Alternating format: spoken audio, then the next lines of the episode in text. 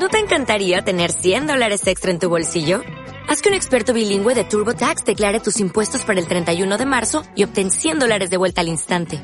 Porque no importa cuáles hayan sido tus logros del año pasado, TurboTax hace que cuenten.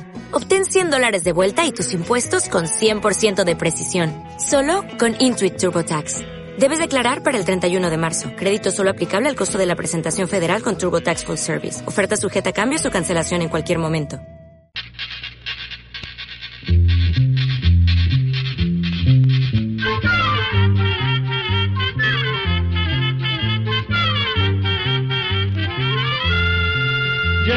Todo, llegó la escuela, llegó la escuela, llegó por radio.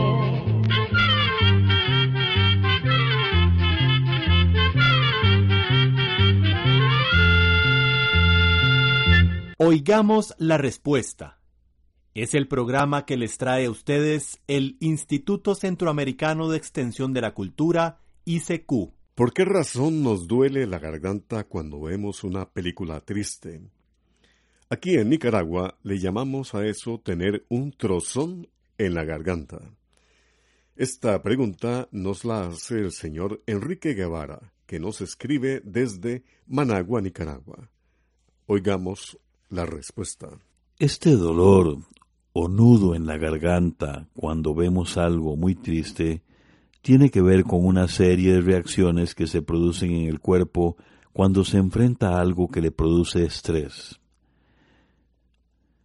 En este caso, la tristeza o la angustia son situaciones que nuestra mente interpreta como cosas peligrosas de las que hay que huir. Uno de esos cambios ocurre en la garganta, que se tensa y se contrae porque el cuerpo se prepara para escapar y no debe comer ni digerir ningún alimento. Cuando la situación que nos produce la angustia y tristeza desaparece, nos relajamos, el nudo que sentimos en la garganta se deshace y todo vuelve a ser como antes.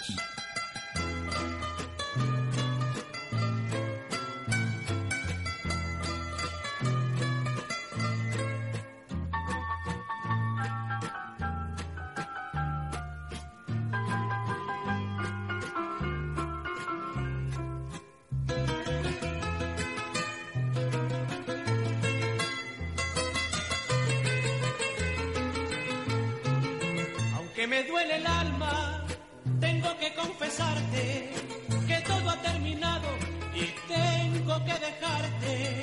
Y al llegar el momento del adiós, hagamos un convenio entre los dos, sigamos siendo amigos sin hablar más de amor.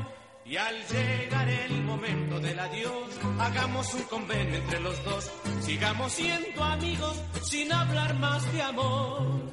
Aunque me duele el alma y yo y yo te necesite, aunque me duele el alma y yo, y yo mi amor te grite. Hagamos un convenio entre los dos, repartamos la pena de este amor, y así ya como amigos jamás, jamás hablar de amor. Hagamos un convenio entre los dos, repartamos la pena de este amor, y así ya como amigos jamás, jamás hablar de amor.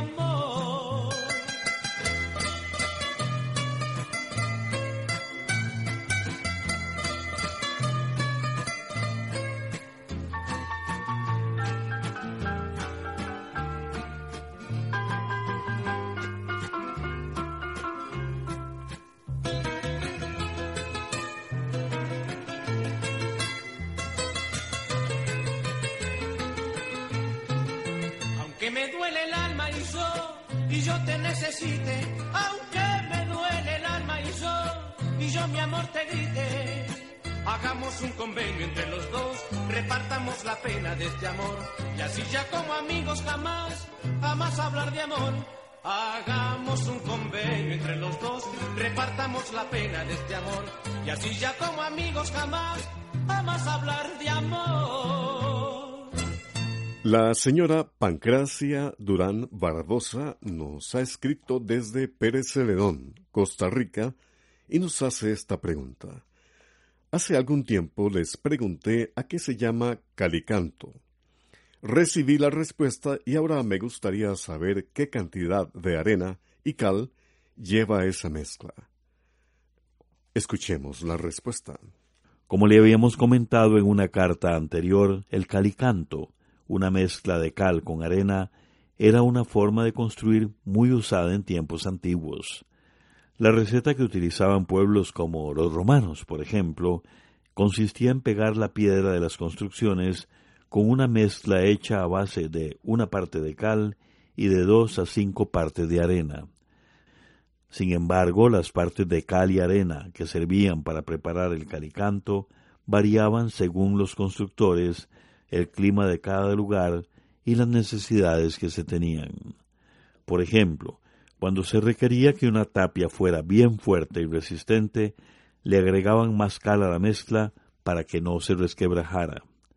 También se han encontrado escritos en los cuales se dice que a las mezclas de calicanto les añadían cerámica, ladrillo o barro cocido.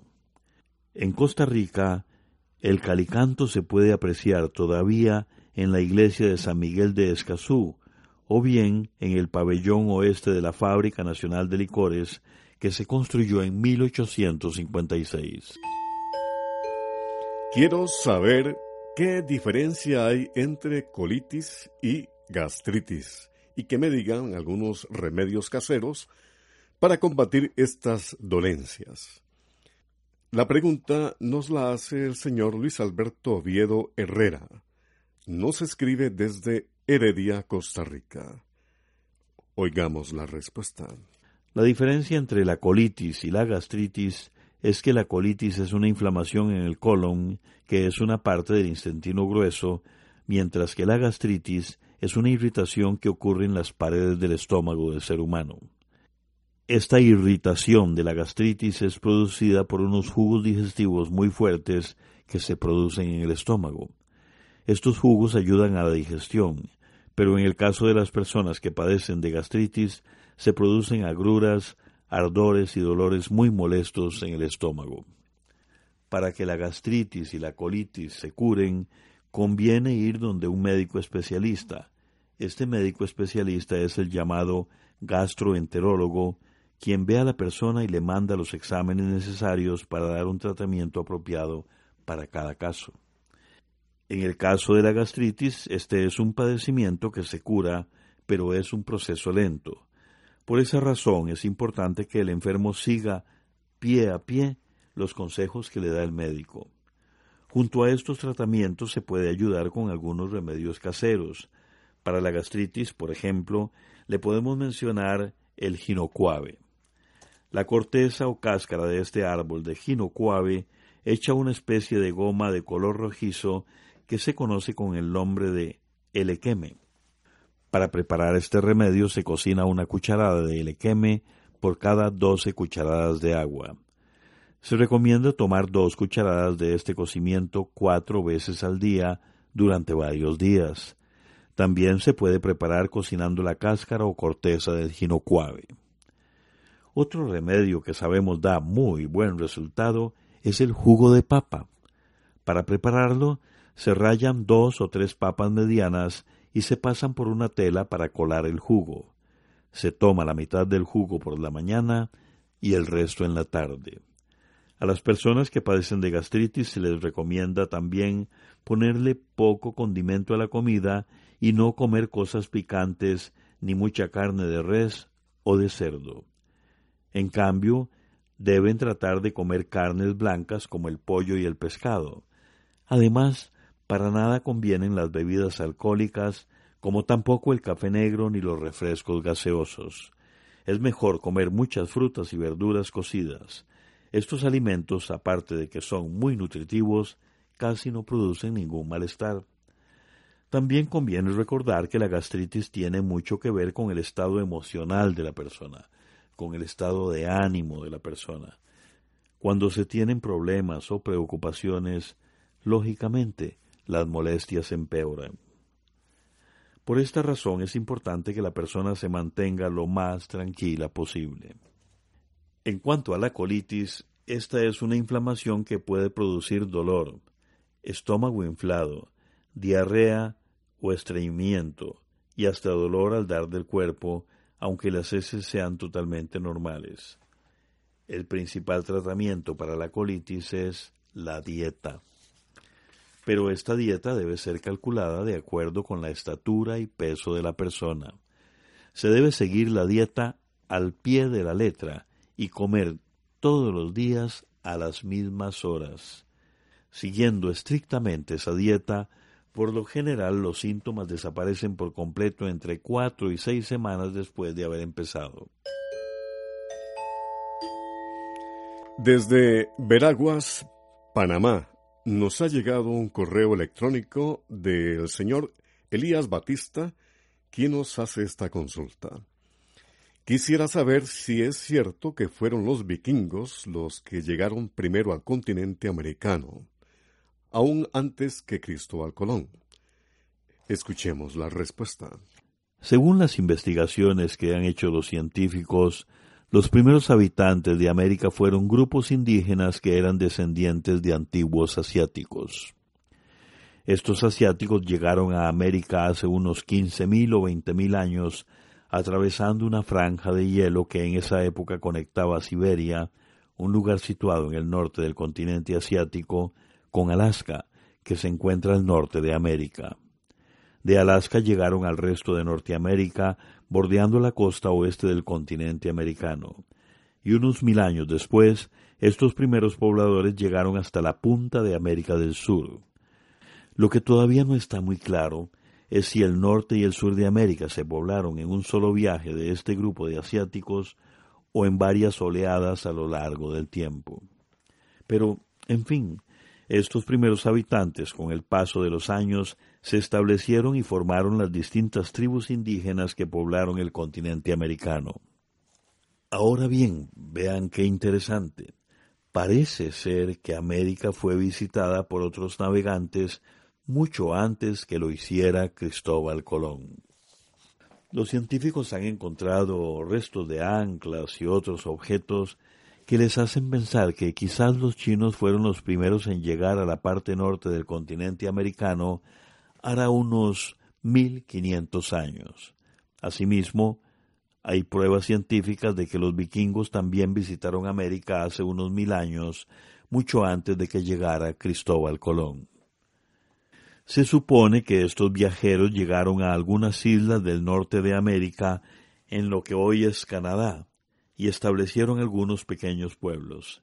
Sin embargo, por alguna razón esos pueblos no prosperaron y con los años fueron abandonados. Como no quedó nada escrito de la visita de los chinos ni de los vikingos a nuestro continente, cuando los conquistadores españoles llegaron a América, realmente creyeron que habían sido los primeros que llegaban a estas tierras.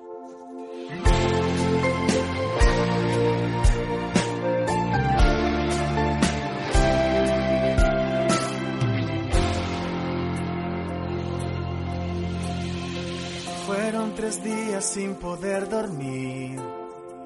Entre cansancios y alegría yo esperé un lucerito que del cielo me enviaron que iluminara mi razón de ser. Mi corazón acelerado de la emoción cuando mis brazos con ternura yo la arrullé. Mi hermosa niña, mi princesa amada, eres aquella por la que soñé. En las noches no dormías esperándome que del trabajo yo llegara aunque cansado encendía sus bracitos con esa alegría, se me olvidaba todo, fantasía. Y jugábamos un rato disfrutándonos y de repente en mis brazos te quedabas dormida. Esos momentos no lo cambiaba por nada del mundo en ver felicidad que tanto añoraba.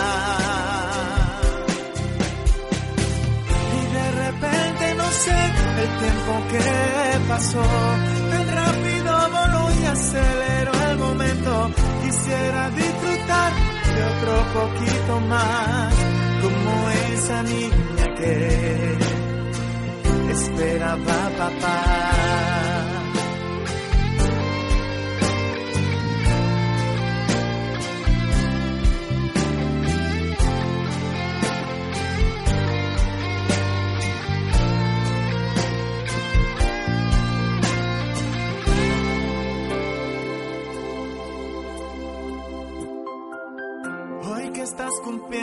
15 años, mi amor.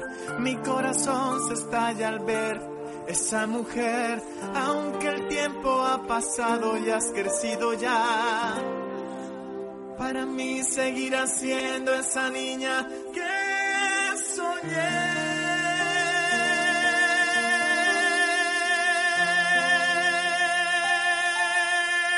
Un amigo oyente nos escribe desde El Salvador y nos consulta lo siguiente.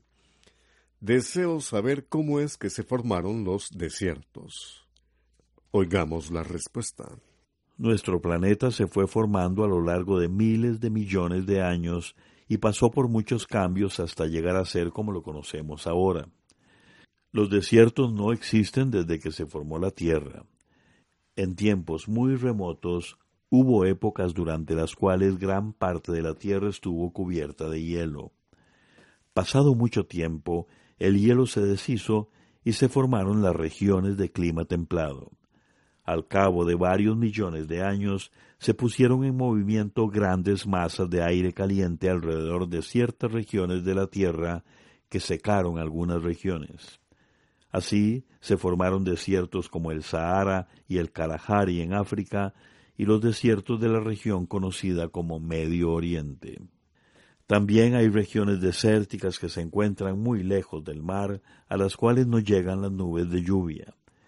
Esto se debe a que los vientos empujan las nubes en otras direcciones y las hacen descargarse sobre las altas montañas que casi siempre rodean esas extensiones de terreno desértico. Desde Managua, Nicaragua, nos llega una pregunta de un estimado amigo oyente. Quiero saber sobre la ley del talión, que dice ojo por ojo, diente por diente. Escuchemos la respuesta. Talión es una palabra que viene del latín que significa lo mismo. Esta ley del talión es muy antigua, pues se menciona en el Antiguo Testamento en el libro del Éxodo. La ley del talión dice que si una persona comete un delito, la víctima o su familia pueden imponer un castigo igual al delito que fue cometido contra ella. Sin embargo, leyes como esta fueron las que Jesús vino a cambiar.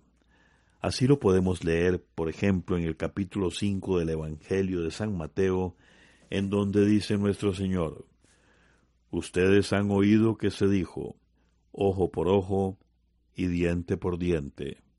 Pero yo les digo, no resistan al malvado. Antes bien, si alguien te golpea en la mejilla derecha, ofrécele también la otra. Si alguien te hace un pleito por la camisa, entrégale también el manto. Un amigo oyente nos escribe desde Alajuela, Costa Rica, y nos pregunta lo siguiente. Tengo un problema en la rodilla. Me dicen que son los meniscos y que hay que operarlos. Quisiera saber si existe alguna medicina casera que deshaga esos cartílagos o si será necesaria la operación. Oigamos la respuesta. Los meniscos son unos cartílagos o especie de membranas gruesas que tenemos en las rodillas y que facilitan el movimiento. Los meniscos a menudo se rompen a causa de un movimiento muy brusco o por algún golpe.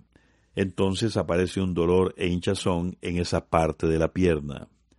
El paciente con este problema debe guardar reposo y no cargar objetos pesados. El médico a su vez le manda medicamentos para bajarle el dolor y la inflamación. Pero vamos a decirle que no sabemos de ningún remedio natural que elimine este padecimiento. Algunas veces este problema de los meniscos mejora con ejercicios, pero en la mayoría de los casos se necesita cirugía. Esta clase de operación o cirugía es relativamente sencilla y la persona sale del hospital el mismo día en que fue operada. Al día siguiente ya puede empezar a caminar, eso sí, con cuidado. Una semana después, a la persona se le quitan los llamados puntos y aproximadamente al mes o mes y medio ya la persona está completamente recuperada.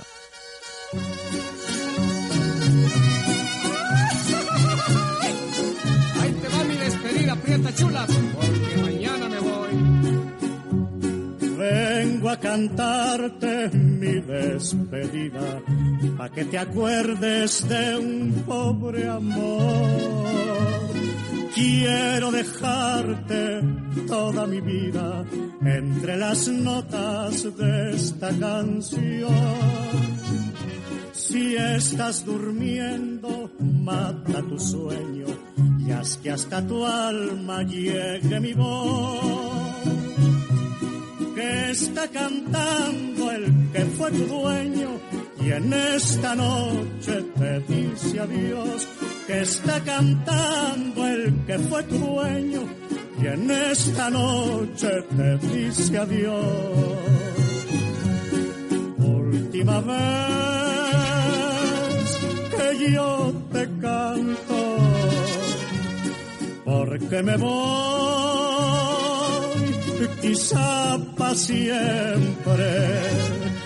Quiero dejar en ti mi tristeza para llevarme tu dicha en mí.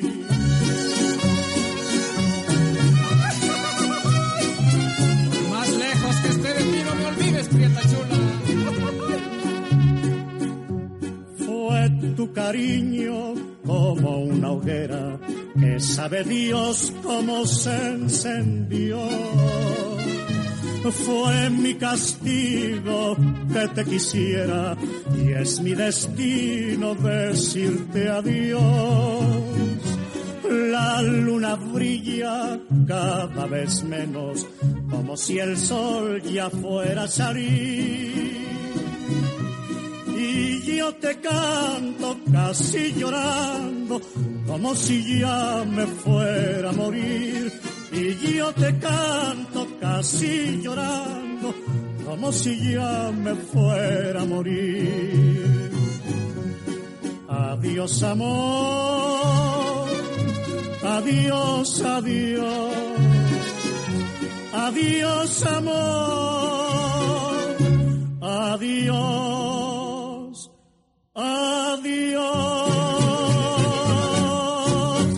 ¿En qué lugar están los árboles más antiguos del mundo? Es la pregunta que nos hace un amigo oyente que nos escribe desde San José, en Costa Rica. Escuchemos la respuesta.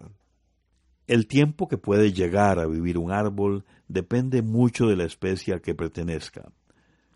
Algunas especies viven menos de 50 años, mientras que otras especies viven cientos de años y hasta miles de años. Imagínese usted que en el Monte de los Olivos, en Israel, hay un árbol de olivo que se calcula que ya estaba ahí cuando nuestro Señor Jesucristo estuvo en la tierra. Y en California, Estados Unidos, hay árboles que son mucho más viejos. Nos referimos a las secoyas gigantes, que son una especie de pino.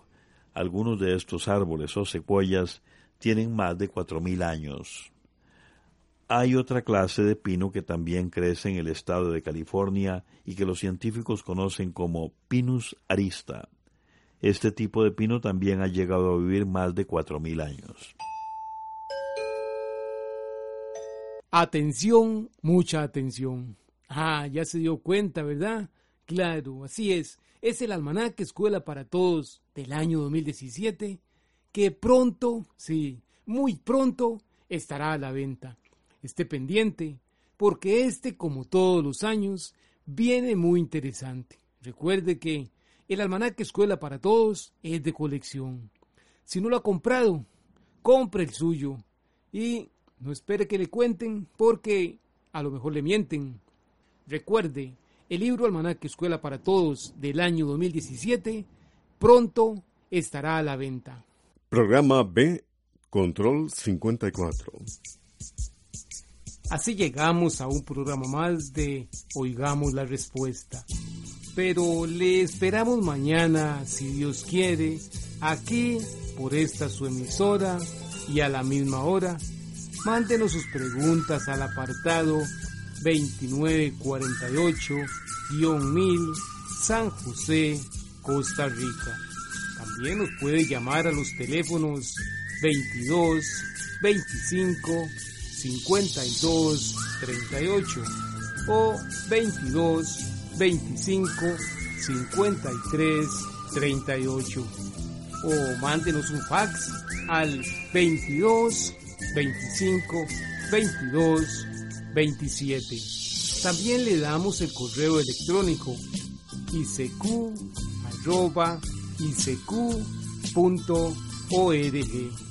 Celo de letreo icecu.org.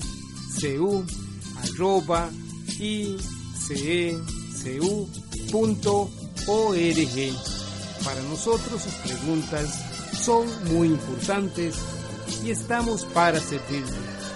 También puede dirigir su pregunta a esta emisora que ellos amablemente nos darán llegar. Muy importante, dele su nombre completo, dirección bien exacta ah, y el lugar donde escuche el programa. Recuerde que comprender lo comprensible es un derecho humano. Que Dios le bendiga.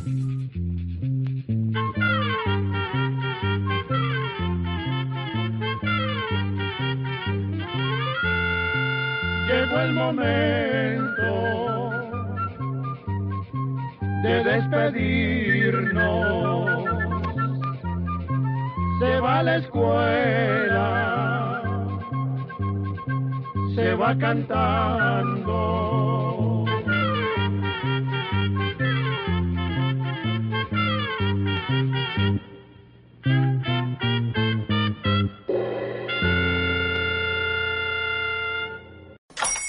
Hola, buenos días, mi pana. Buenos días, bienvenido a Sherwin Williams. ¡Ey! ¿Qué onda, compadre? ¿Qué onda? Ya tengo lista la pintura que ordenaste en el ProPlus app. Con más de 6.000 representantes en nuestras tiendas listos para atenderte en tu idioma y beneficios para contratistas que encontrarás en aliadopro.com. En Sherwin Williams somos el aliado del PRO.